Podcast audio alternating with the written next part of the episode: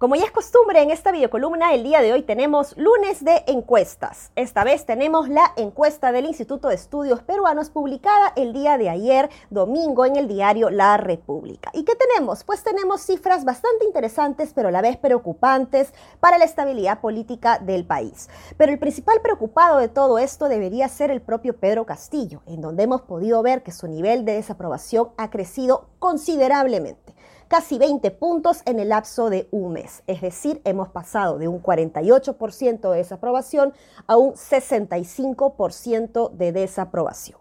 Toca entonces al presidente de la República hacer una autocrítica, analizar realmente todos los errores que ha venido cometiendo, planificar su gobierno correctamente y empezar a enmendar si lo que quiere es quedarse en el poder un tiempito más. Ahora, esto nos lleva a otra eh, pregunta que también es interesante respecto a si están de acuerdo o no con la vacancia presidencial. Y lo interesante es que si bien un 65% desaprueba a Pedro Castillo, el nivel o pedido de vacancia por parte de la ciudadanía no es tan alto, es de un 43%.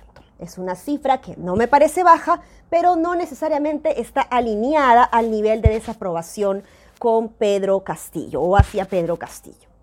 Entonces, esto es algo que debería ayudarnos a reflexionar un poquito respecto a que pese a que la gente tiene rechazo al presidente, tampoco es que necesariamente quiera la vacancia.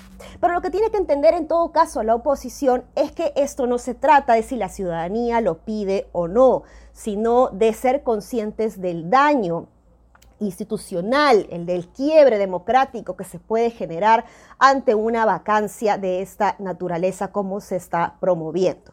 Y por eso es que la oposición también tiene que ser consciente de que si no construye, tampoco va a generar la aceptación o el nivel de confianza que esperaría tener por parte de la ciudadanía. Porque lo curioso es que esta misma encuesta lo que nos dice es que justamente los partidos políticos o las bancadas que están promoviendo la vacancia son las que menos aprobación tienen.